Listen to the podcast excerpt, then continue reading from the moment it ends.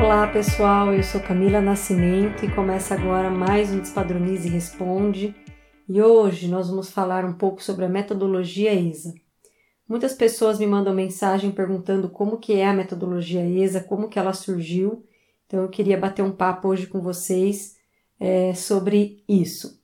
Então, para começar nosso bate-papo, é, quando eu fundei a ESA, saí da, da, da indústria e montei uma consultoria, é, na verdade eu não pensava muito em método. Eu aplicava muito mais os conhecimentos que eu tinha. Uh, eu era, obviamente, uma pessoa sozinha, né? Era, eu era a única uh, funcionária da ESA, digamos assim, e aplicava muito do conhecimento, né? Da bagagem de melhoria contínua, de gestão de fábrica, é, que eu tinha conhecimento, mas não pensava muito em método e sistemática. Com o passar do tempo e também com o aumento da equipe, eu fui observando o quanto era importante ter uma sistemática e ter um padrão uh, também na consultoria.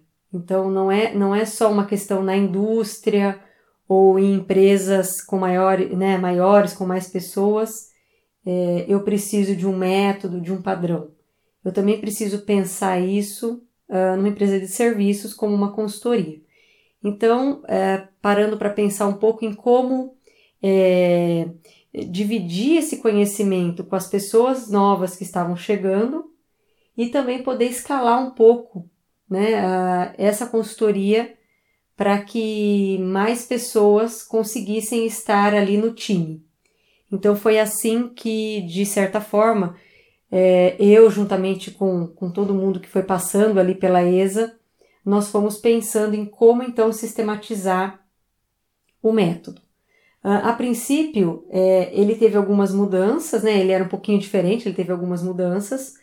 É, eu acho que tudo é uma evolução, então você, né, que é um consultor, é, ou mesmo você que está nos ouvindo, que é um gestor de qualidade, enfim, é, independente da posição que você está, é, a primeira coisa que eu digo é, é coloque para rodar, né? Tente e faça um rascunho, mas é na prática que a gente vai ajustando. Então, naquele momento, a gente foi fazendo alguns desenhos e, e foi testando e vendo o que cabia e o que não cabia uh, de uma forma mais genérica. Obviamente, cada empresa, é, cada tipo né, de, de trabalho exigia um detalhamento único, personalizado. Mas é, nós fomos conseguindo extrair né, de alguma forma qual que era essa espinha dorsal, esse esqueleto. E, e antes de entrar propriamente no método aqui para eu explicar para vocês, é, acho que uma coisa importante a ser dita é que quando nós fomos lançar a plataforma ESA, né, que é uma, a nossa plataforma de gestão do conhecimento, nós também pensamos no método como base né, desse desenho. Ou seja, como as pessoas poderiam é, controlar os seus documentos, os seus procedimentos, uh, pensando num desenho de processo.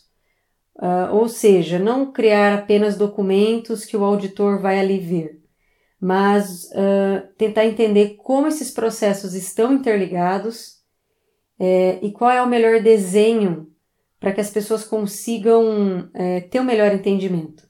Né? Então, no fim das contas, quando a gente está falando de metodologia de design de processos ESA, o nosso objetivo final é o que? É dar autonomia né, para aquelas pessoas que estão ali naquele processo.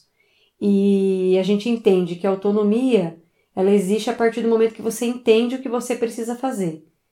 Uh, e para você entender, você precisa então ter contato com esse conhecimento, uh, ter contato então com toda essa é, essas ferramentas que, que dizem respeito àquele processo específico, àquela empresa.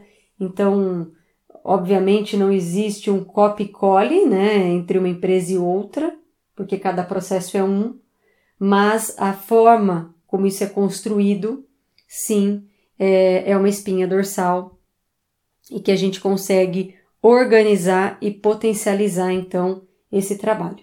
Então vamos falar um pouquinho aí do que, que é então essa, é, esse método né, de design de processos da ISA.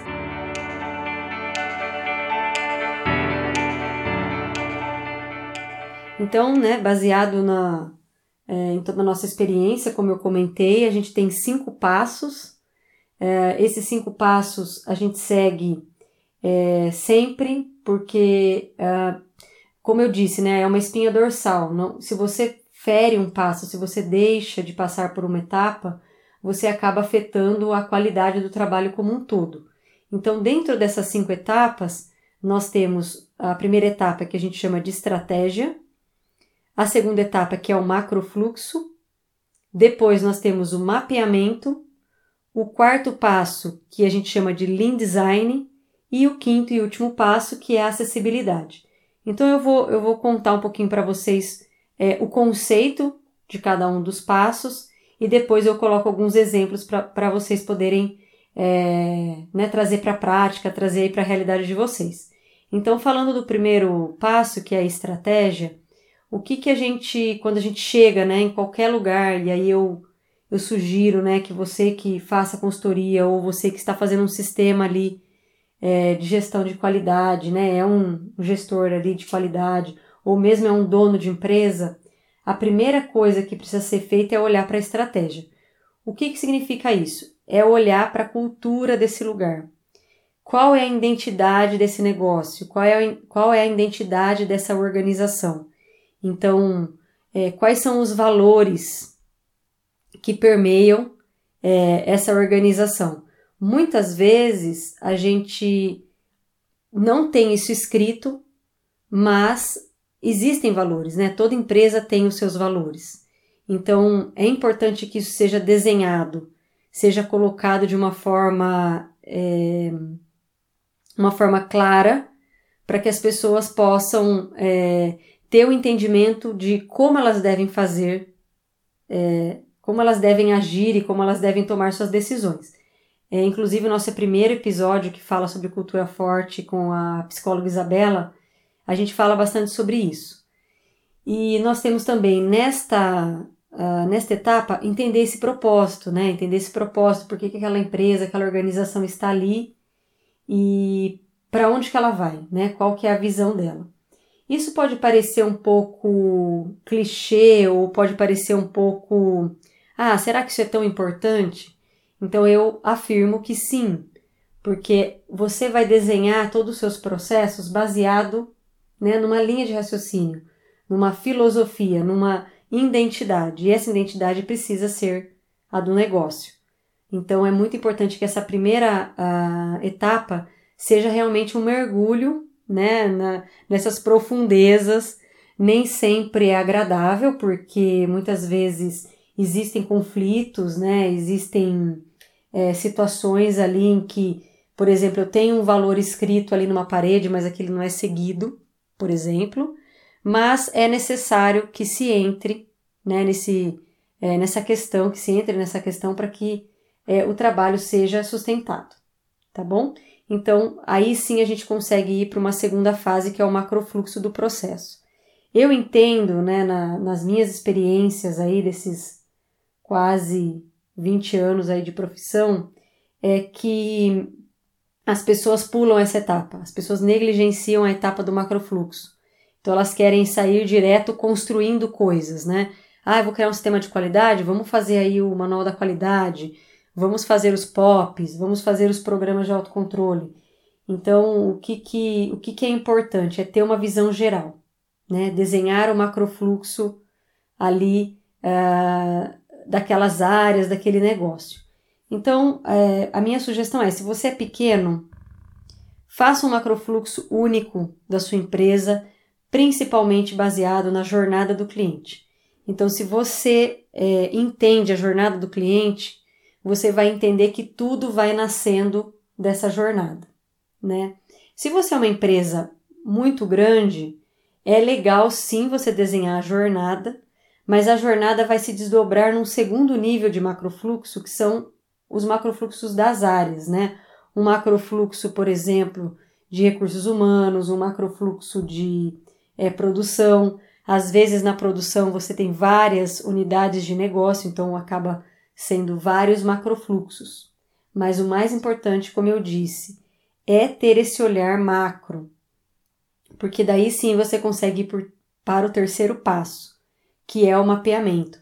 Então, o que, que acontece? Quando eu vou para o mapeamento, eu estou olhando cada um desses passos que foram desenhados lá no macrofluxo e aí eu consigo dizer, ah, ok, no recebimento de matéria-prima, eu preciso ter que tipos de informações, né? Que tipos de conhecimento, que tipos de conhecimentos precisam estar aqui organizados para que essa empresa, é, né, para que esse processo rode de uma forma é, estável, que a gente fala, né? Não significa que não vão ter melhorias, mas não é cada hora um faz de um jeito. Você tem ali uma linha de raciocínio.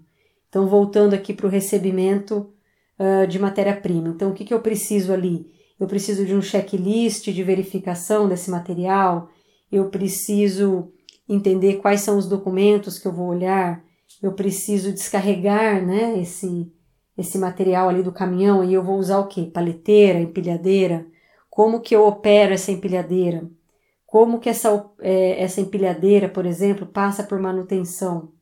Né? Então, é, tudo isso você vai desenhando ali é, junto do seu macrofluxo, é, detalhando, né? Detalhando essa, essa, essas necessidades que, que tem em cada etapa. Então, por isso a gente chama de mapeamento.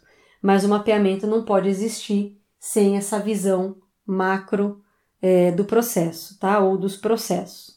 É, depois a gente pode até fazer aqui um bate-papo sobre jornada do cliente, ou então fazer um vídeo no YouTube mostrando para vocês como montar aí uma jornada do cliente, para que a gente é, evolua, né? Nessa questão de o olhar para o cliente, ter o cliente no centro efetivamente. E aí, passado então a etapa 1, que é de estratégia, 2, macrofluxo, 3, mapeamento, nós temos o coração do nosso método, que é o Lean Design. É, eu considero esse um grande diferencial aqui da, do método. Por quê? Porque eu não vou olhar aquele processo, então, pegando aquele item lá do mapeamento, né? Como, é, por exemplo, eu vou descarregar ali a matéria-prima do caminhão. Eu vou olhar esse, essa tarefa com um olhar lean, com um olhar crítico. Eu não vou simplesmente desenhar o que acontece, e sim eu vou tentar reduzir todos os desperdícios, né? Então, quando a gente vai para os desperdícios lean, nós temos sete desperdícios. Então, eu vou olhar esses sete desperdícios é, para entender como eu posso melhorar esse processo. Isso é uma forma de você ter um olhar sistêmico para aquele processo e não simplesmente, é, como eu falei, né, dar um copy-cole. Então você vai precisar olhar a movimentação das pessoas, se tem estoque, se tem produto defeituoso, se tem transporte de materiais, processamento inadequado, excesso de processamento e espera. Depois nós vamos ter um, um é, Despadronize Responde só a respeito disso, tá? Então é muito importante, é, reforço aqui, né, a importância de você ter esse olhar de melhoria. E aí uma outra dica aqui nessa etapa é você ouvir as pessoas que estão ali, porque as pessoas elas é, as pessoas que estão ali no dia a dia elas é que têm as melhores ideias. Então é muito importante ouvir a operação, ouvir o que a operação tem a dizer, para que aí sim esse desenho desse processo seja um desenho é, que agregue mais valor, né, que tenha menos desperdícios, que seja mais produtivo e, e que faça sentido realmente aí é, dentro da empresa. E aí, por último, nós temos o, o quinta, a quinta etapa do método, que é a acessibilidade. Então, quando a gente fala de acessibilidade, a gente está dizendo o quanto as pessoas que estão envolvidas acessam esse conhecimento que foi desenhado. Né? Então, lógico, a gente tem a plataforma ESA, que é uma plataforma digital, uma facilidade ali da pessoa chegar no conhecimento através de um QR Code, através de uma lista mestre personalizada, mas é, independente né, de, de da, da, plataforma, é como você vai fazer isso na sua empresa, né? Que software que você vai usar. Eu entendo que ah, aqui nós usamos pastas, usamos documentos impressos. Eu acho que isso é uma coisa que a gente precisa virar essa página. Isso é uma coisa, uma prática, né, que a gente tinha, mas que a gente precisa fazer realmente essa transformação digital, né? independente é, se for na plataforma ESA ou não, lógico, né, que eu indico aqui a plataforma ESA, eu acho que ela é a melhor ferramenta do mercado, mas independente disso é como você está digitalizando isso e como você está vencendo essa barreira é, que eu ouço muitas vezes, que é assim: ah, mas a operação não está acostumada com isso, a operação não vai conseguir acessar um, um, um algo digital, né, algo ali que esteja é, no computador. Então eu acho que a gente precisa vencer isso. Eu acho que a gente não pode subestimar a operação.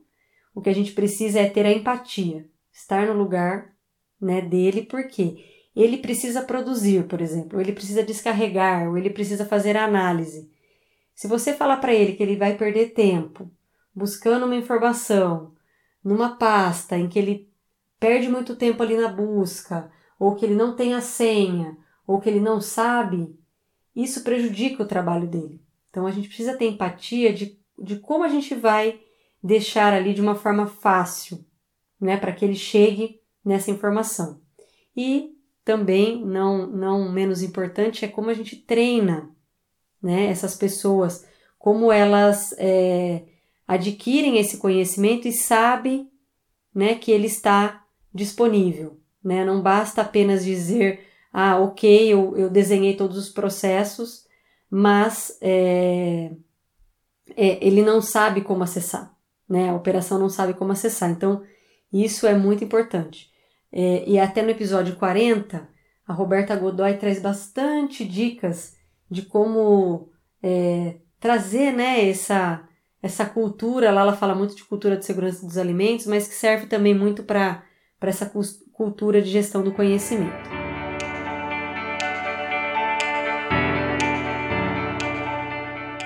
Então, pessoal, baseado nisso, né, baseado no método, baseado em, né, como eu, como eu expliquei aqui as etapas, é, eu gostaria de trazer aqui algum, alguns exemplos, né, algumas é, vivências é, que nós tivemos aí a respeito é, de, de implementar mesmo, né, de fazer esse desenho de processos.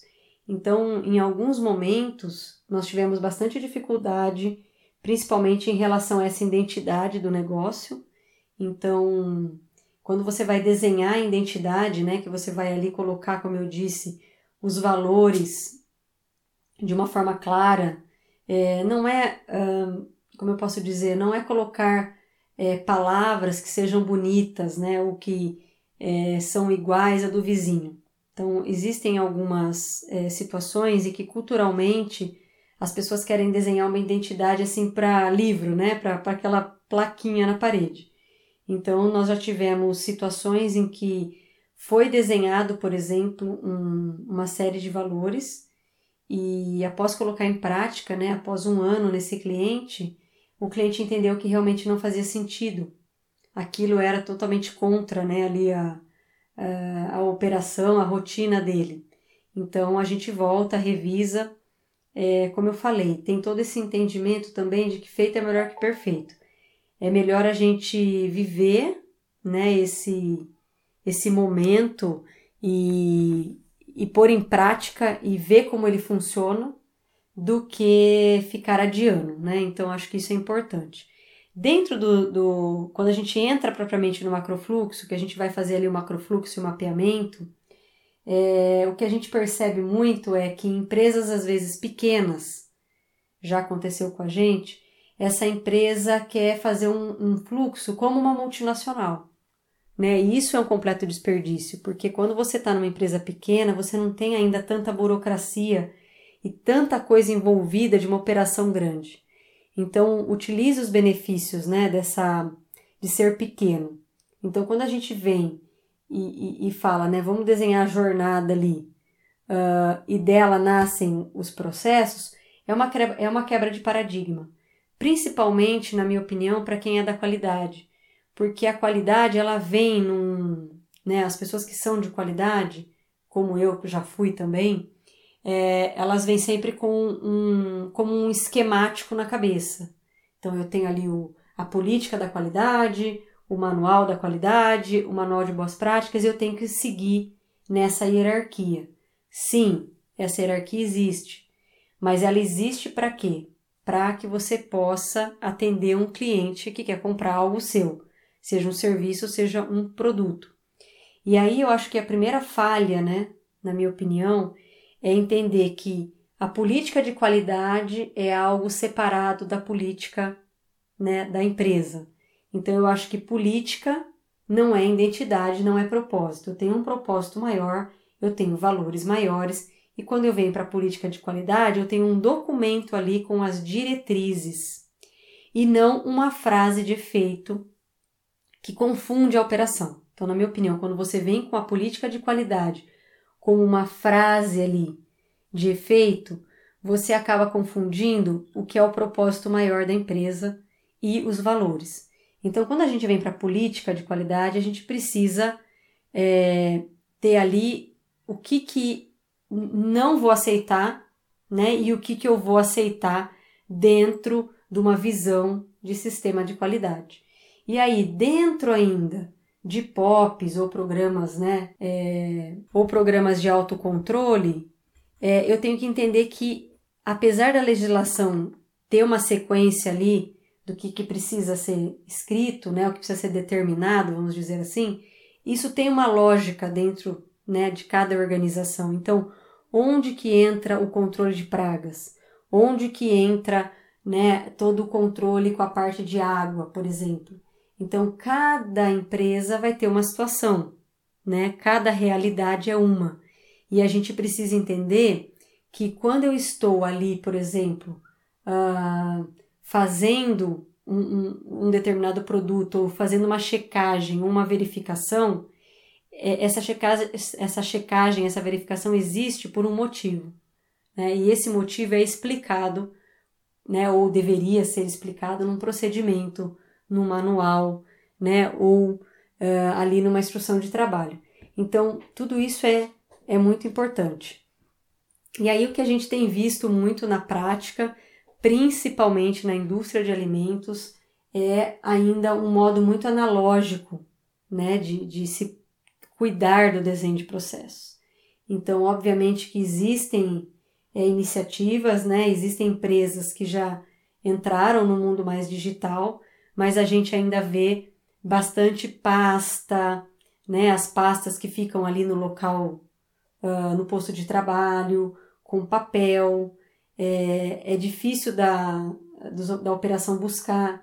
Eu estava numa auditoria há alguns meses atrás e, e eu perguntei para o operador como que ele sabia qual era o químico para a limpeza.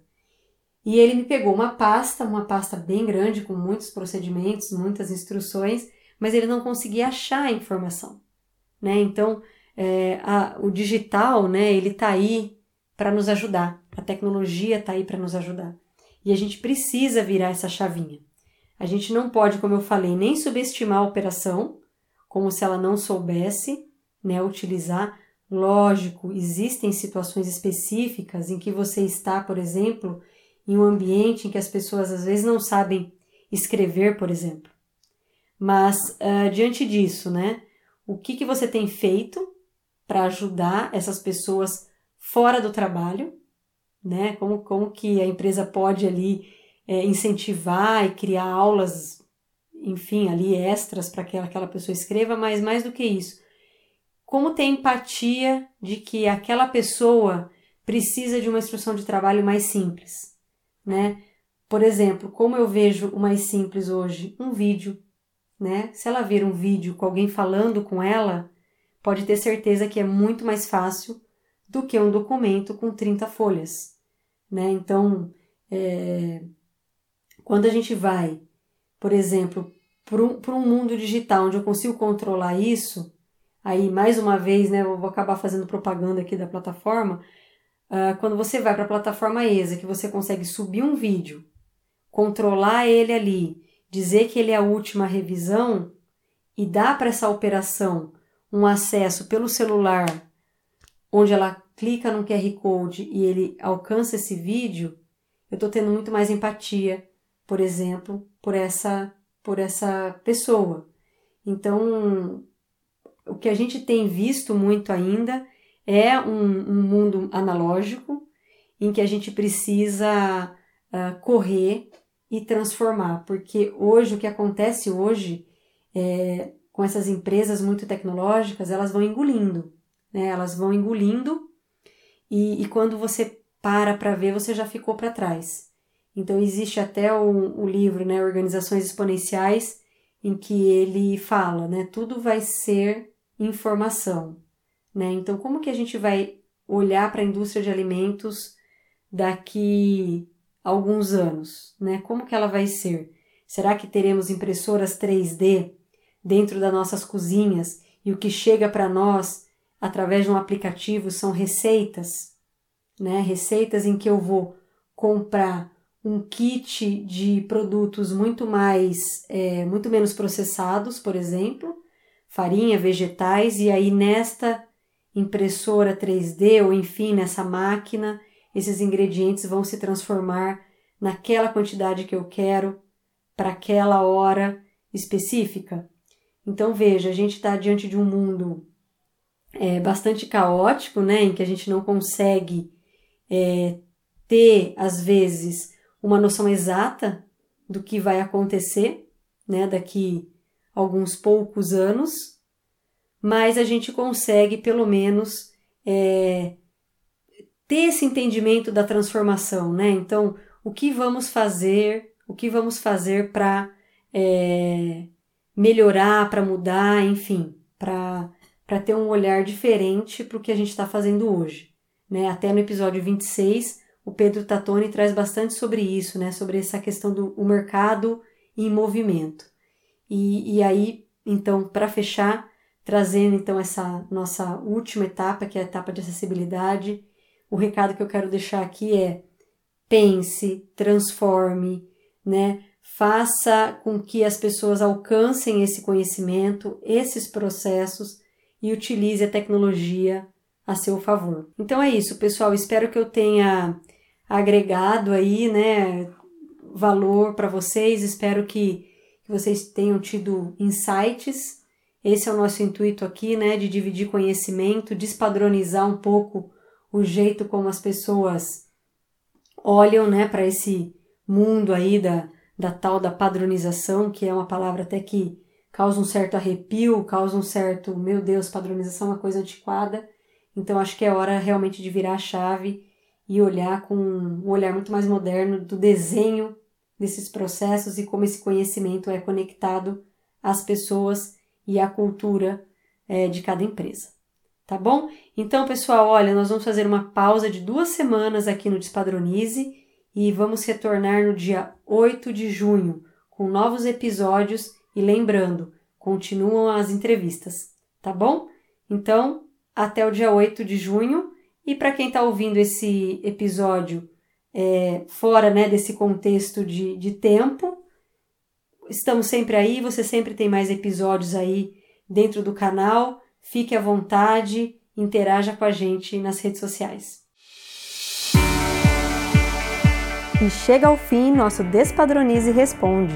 Lembrando que este é um canal da ESA e você pode fazer suas perguntas pelo Instagram, LinkedIn, YouTube ou pelo nosso blog, lá no plataformaesa.com.br. Até mais!